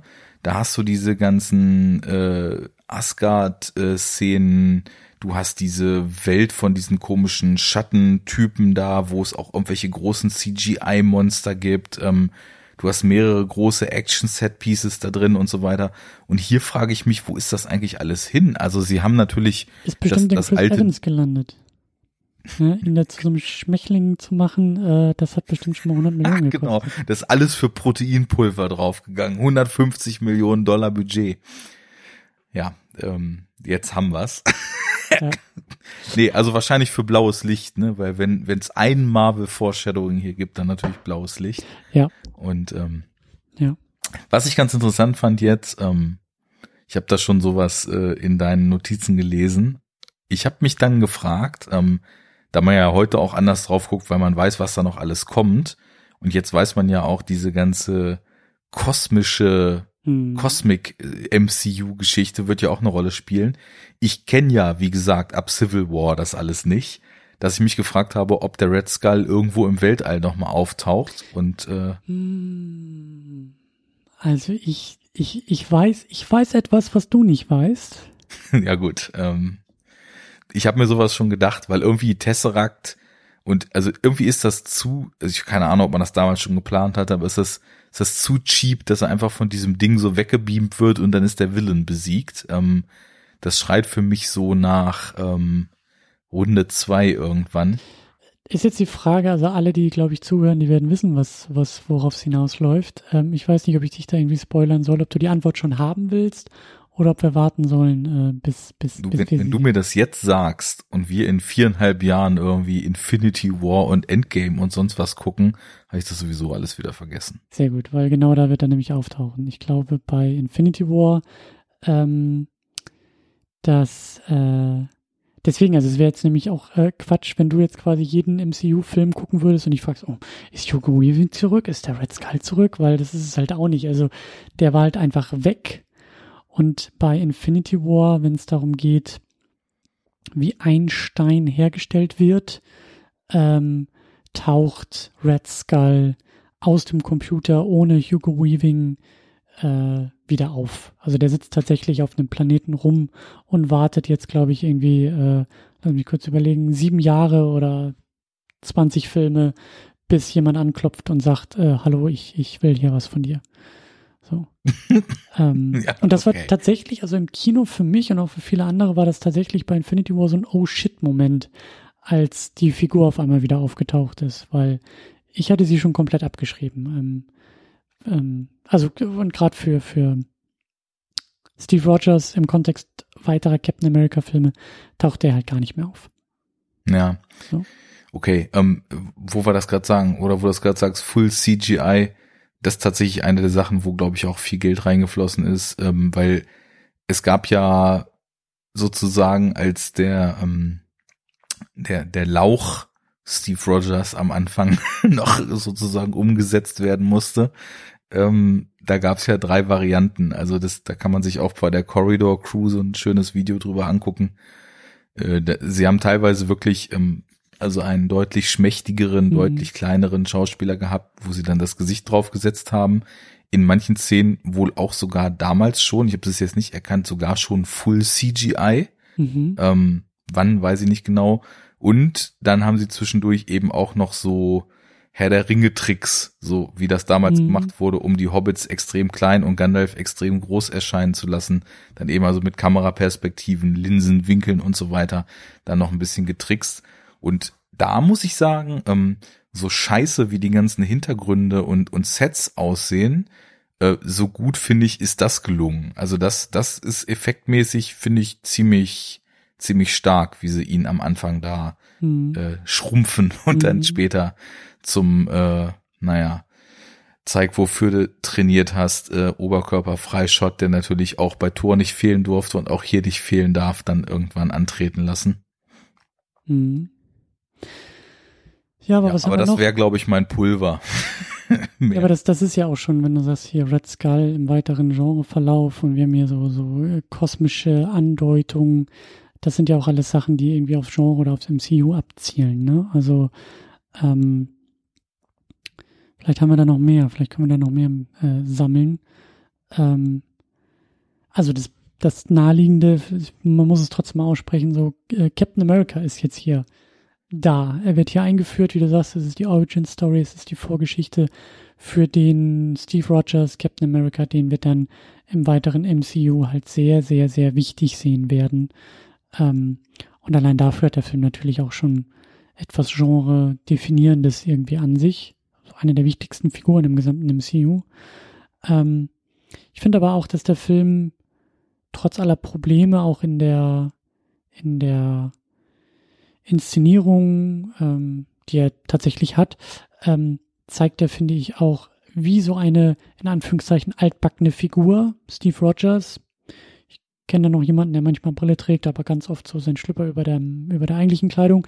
So wie diese altbackenen Figuren auch ähm, funktionieren können. So, das fand ich halt schon auch sehr äh, beeindruckend, dass trotz allem auch trotz aller Kritik an der Figur Captain America, glaube ich, die wenigsten die Nase rümpfen und sagen, das geht oder das funktioniert überhaupt nicht.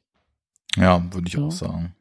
Also das, was immer irgendwie Superman vorgeworfen wird, so das ist langweilig, das interessiert niemanden, der ist viel zu gut, der, der, der, der hat ja gar keine Probleme, so. Das könnte man jetzt hier irgendwie auch an Steve Rogers rantragen oder dann eben auch an Captain America, als er dann da sein Serum bekommt. Ja, aber ich finde, da gibt es einen Unterschied weil du sprichst ja immer von dieser Strahlkraft und wir haben jetzt hier, glaube ich, ähm, ich habe eben eine Weile dran überlegt, ob das irgendwo schon mal so war. Auch wieder sowas, was ein bisschen neu ist für unser hier ergründetes Superhelden-Genre, dass jemand, also dass ein Held im Film sozusagen zu so einer Anführerfigur für normale Menschen wird. Mhm. So, ich meine, er ist halt der Supersoldat, aber haben wir ja schon festgestellt, ne? Und das ist im Film, das finde ich, ist ganz schön auch umgesetzt. Er ist ja nicht der Supersoldat, weil er so geile Muskeln hat, sondern hm. sie haben, wir haben ja diesen Kontrast zu diesem dann eher Bully-Typen, der sozusagen, hast du vorhin ja auch schon gesagt, als egoistischer Asi im Camp sozusagen als der Beste auserkoren wird. Aber bei dem stimmt halt, die, stimmt der moralische Kompass eben nicht. Und der stimmt bei Rogers und deswegen ist sozusagen äh, die Muskeln und, und die Kraft und die Schnelligkeit sind nur noch das nötige Tool wieder, um dann auch zur Anführerfigur, um diese Soldaten in dem Krieg gegen die Nazis anzuleiten und so diesen Leader sozusagen. Mhm. Ne? Ähm, ganz viele Helden sind ja so Eigenbrötler, die kämpfen zwar für die gute Sache, aber die sind halt mhm. mit sich und ihren Kräften allein. Und er ist ja eben so der, der Leader-Typ, der eben auch über seine Strahlkraft und über dieses leichte Übersteigen, was eben noch, noch was Nahbares hat, ne, dann die Leute eben auch motiviert, alles zu geben und mitnimmt, so. Ich meine, dass das jetzt im Krieg passiert, so, da habe ich vorhin ja schon gesagt, ähm, es ist halt dann auch wieder viel so teilweise vom Humor auch in den Keilereien fast so Slapstick-Andeutungen manchmal und ähm, das ist alles sehr leicht dafür, dass wir im Krieg sind mhm. und dass da reihenweise Leute erschossen werden mir zu leicht, muss ich sagen. Das ist ja auch so meine Baustelle, an der ich mich abarbeite. Aber es ist ein neuer Aspekt von Superhelden und der ist eben sehr geerdet, ne? Aber das will ich nochmal betonen, weil das, äh, also genau darum geht's. Da hast du die Figur eigentlich perfekt eingefangen und genau darum geht's auch im weiteren MCU. Auch die späteren Filme werden da immer wieder ähm, drauf zurückkommen, dass Captain America Steve Rogers derjenige ist, der die anderen Leute zusammenbringt, inspiriert. Das ist eine zentrale Funktion bei den Avengers. Ähm, das geht sogar so weit, dass, dass selbst Endgame da, da ähm, drauf verweist. Und äh, das ist halt eben auch der große Gegensatz ähm, zu Tony Stark, zu Iron Man, das, was du gerade gesagt hast. Es gibt die Eigenbrötler, die für sich ihre, ihre Dinger durchziehen und das ist halt Tony Stark, so, der ist nicht gewohnt, mit anderen zu spielen, weil ähm, der äh, hält die anderen sowieso alle für inkompetent und sich für den Besten und Schönsten und Tollsten. Und da werden, sehen wir eben auch bei den Avengers dann natürlich schon beim ersten Teil, da werden Steve Rogers und Tony Stark halt eben sehr stark gegeneinander prallen. Du hast es angedeutet, Infinity War, äh, ähm, Civil War bringt das dann ja auch nochmal so ein bisschen äh, so äh, auf die Spitze. Und dann haben wir danach so ein bisschen ähm, also wir sehen auch in einem, in einem Avengers-Film, was passiert, wenn ein Steve Rogers eben nicht Teil des Teams ist und dieses Team zusammenbringen kann, motivieren kann und inspirieren kann. Und dann fällt das Team halt eben auch sehr schnell auseinander, wenn sowas halt irgendwie Tony Stark übernehmen muss, der halt nicht in der Lage ist, als Teamplayer zu funktionieren. So. Und ähm, das finde ich halt sehr schön, dass du das hier schon so deutlich auch siehst und herausstellst, weil das ist eigentlich auch das Zentrale äh, an Steve Rogers im Avengers-Kontext. Ja gut, also auch wenn der, wenn, wenn der Film hier jetzt nicht viele starke Bilder findet, aber das ist zum Beispiel einer von denen, die auch, die auch visuell was aussagen, als er die ganzen Soldaten aus dem, aus der mhm. Nazi-Fabrik da oder Hydra-Fabrik äh, gerettet hat und sie dann eben zurück in diesen Außenposten da kommen und er vorangeht, neben ihm Bucky und hinter ihm die, die ganze Crowd da lang marschiert. Mhm. So, ne? Also auf Augenhöhe miteinander, aber er voran, das ist so das Bild, was da, was da aufgemacht wird. Und das, das sagt schon rein visuell sehr viel auch über die Figur, wie sie sich sieht, wie die Leute sie sehen, wie sie im Verbindung zu den Teammembern steht. Ich meine, er hat halt, er hat halt diese Kraft und diese Schnelligkeit und äh, diese, diese Superkräfte, die die anderen übersteigen, aber er, er sieht sich halt nicht als was Besseres als sie an oder was Wichtigeres und Wertvolleres, sondern er will halt so einfach komplett wie jeder andere dort so seinen Teil leisten und ist wahrscheinlich sogar noch bodenständiger und weniger abgehoben als, als viele andere vielleicht in dem Kontext. Das, das finde ich verpackt der Film dann recht gut so, diese Essenz der Figur. Ja. Und was mir auch noch aufgefallen ist, du hast es auch schon angedeutet, ähm, bei den Comics ähm, also dieser erste Captain America spielt jetzt hier im Zweiten Weltkrieg und eigentlich ist das hier auch schon so eine Art Agenten-Spionagegeschichte oftmals. Ne? Also Captain America ist da jetzt nicht irgendwie, rollt nicht im Panzer über die Frontlinien, äh, um, um, um Hitler irgendwie zu punchen, sondern der ist ja eher so im Zickzack-Modus, im Verborgenen, schleicht er sich rein, schleicht er sich raus und äh, versucht da irgendwie dann mit geringen Mitteln viel zu erreichen. Und das fand ich halt interessant, dass das hier auch schon der Fall war, weil der zweite Captain America, der dann immer in der Gegenwart spielt, nach den Ereignissen vom ersten Avengers, der ist halt noch stärker so in dieser Spionage, Thriller, Agentengeschichte unterwegs. Und ich hatte das irgendwie in Erinnerung, dass das so eine komplette Kehrtwende war, dass dieser zweite Film so komplett mit dem ersten Film irgendwie bricht und dass das so eine komplette Neuerfindung irgendwie ist. Aber ich war jetzt echt überrascht. Da steckt jetzt schon im ersten, im ersten Film eine Menge von diesem, wie du sagst, Spy, Thriller-Thema eigentlich schon drin. Klar, ein anderes Setting, andere Zeit, alles noch ein bisschen vielleicht abgeschwächter als in späteren Filmen, aber es ist schon da. Es ist schon, es, es, es fängt hiermit schon an, finde ich. Würde ich auch so sehen. Hatte ich auch, ich habe jetzt beide auch nur einmal gesehen gehabt bis jetzt und dachte auch, dass das so ein totaler Stilbruch ist.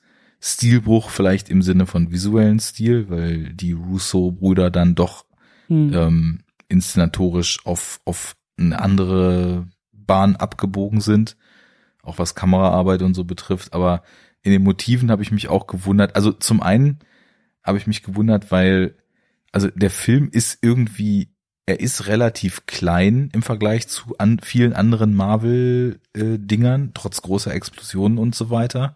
Ähm, das ist einfach so eine Sache, die mir so aufgefallen ist in dieser ganzen Phase One.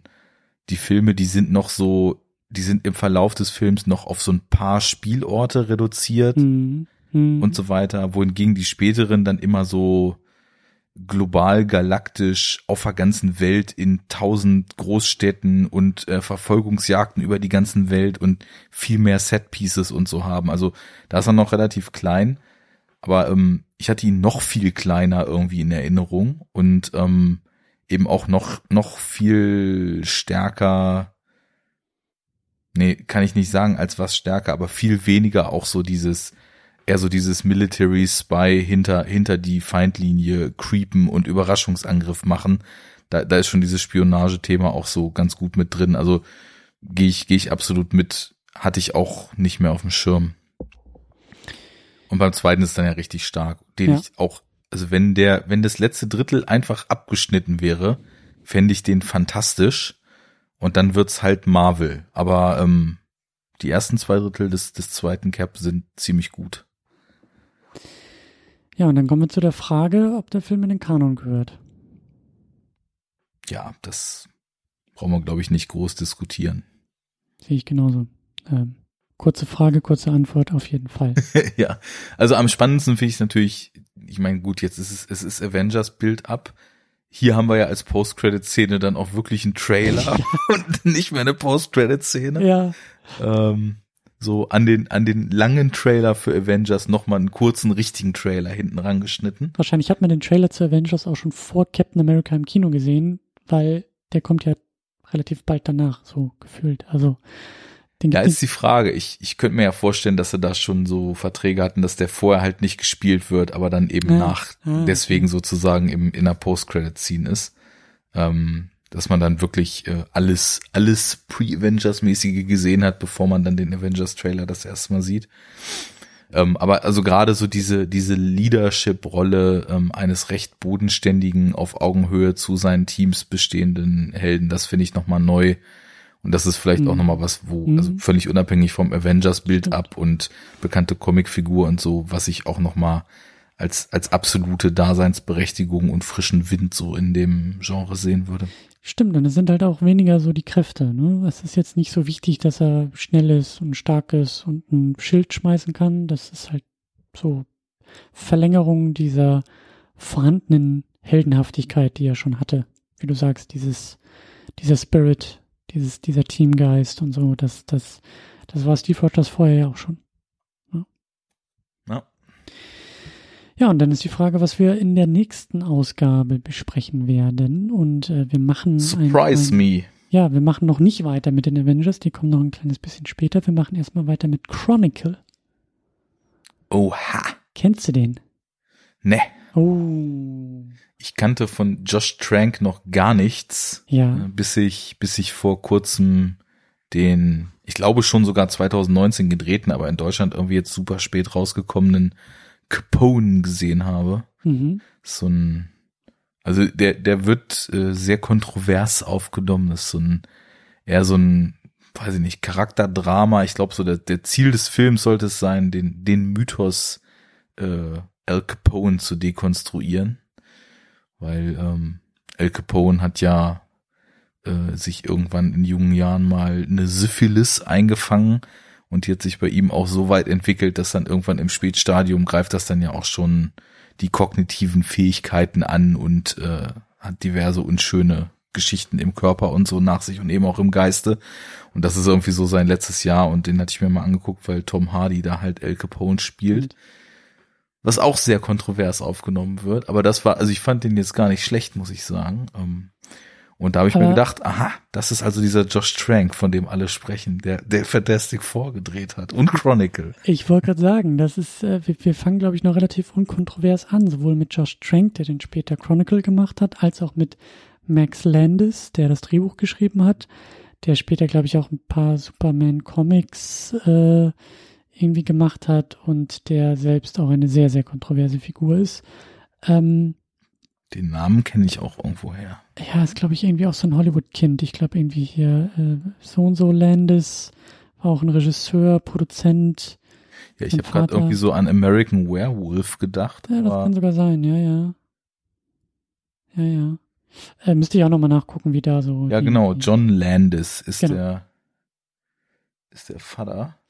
Genau. Muss ich auch mal gucken, ob ich da, ob ich da richtig unterwegs war ähm, ist auf jeden Fall, also Chronicle ist auf jeden Fall ähm, eine kleine. Ja, American Werewolf in London, 1981, John Landis.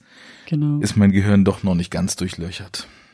Ähm, auf jeden Fall ist Chronicle da so eine, so eine kleine Perle im Jahr 2012 und eigentlich auch im Genre. Ich bin da sehr gespannt drauf, was du dazu sagst, weil das Potenzial ist da, dass das ein Arne-Film wird, weil ähm, alles so ein bisschen Low Budget, weg von irgendwelchen äh, ähm, Franchises, selbst kreiert, selbst gemacht, äh, alles so ein bisschen in Eigenregie auch, auch zusammengezimmert und versucht einfach viel zu erzählen und auch viel damit rumzuspielen mit diesen, mit diesen Möglichkeiten im Genre. Und es ist halt so eine Coming-of-Age-Geschichte im Grunde genommen. Und äh, spielt das auch mal so ein bisschen durch, was wäre, wenn Leute tatsächlich auf einmal Kräfte bekommen würden. So. Okay. Und ähm, ja, es ist alles auch ein bisschen mehr in Grautönen als jetzt so ein Captain America oder so ein Superman vielleicht. Spannend. Das sind so, das sind so, es klingt so ein bisschen kleiner. Mhm.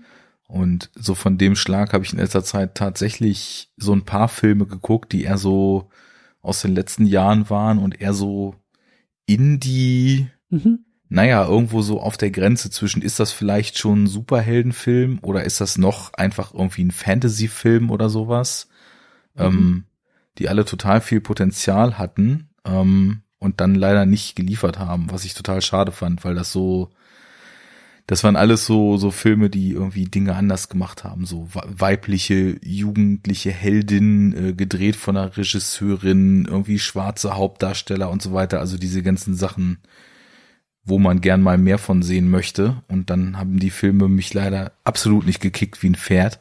Aber naja, mal gucken, ob Chronicle das kann. Ja, und vor allen Dingen ist Chronicle da ja auch nochmal so, also der ist ja fast zehn Jahre alt, ne? Das ist ja auch nochmal eine ganz andere Zeit. Hat aber eben für beide, für Trank und für Landis da, glaube ich, ziemlich, ähm, ziemlich die Türen aufgestoßen, so, weil das eben auch so eine Indie-Entwicklung, so eine Indie, so eine Indie-Produktion war, äh, die da hauptsächlich irgendwie von denen auch ausging. Aber ich habe den auch, glaube ich, nur einmal geguckt, ein oder zwei Mal, ist schon lange her. Ähm, ich freue mich auf die Wiederholungssichtung. Das äh, äh, bietet, glaube ich, ja, Gesprächsstoff ohne Ende. Deswegen machen wir das nächstes Mal. Sehr schön. Ich freue mich drauf. Tito? Und bis dahin immer schön Filme gucken. Ne?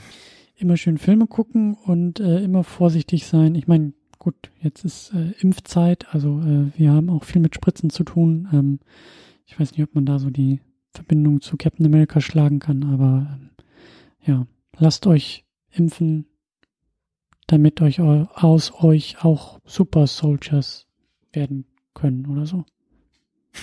Nur nicht von Tommy Lee Jones, sondern Bill Gates befehligt, ne? Captain America needs you to fight against Covid. So sieht's aus. Ja. In diesem Sinne, äh, bis zum nächsten Mal. Ahoi.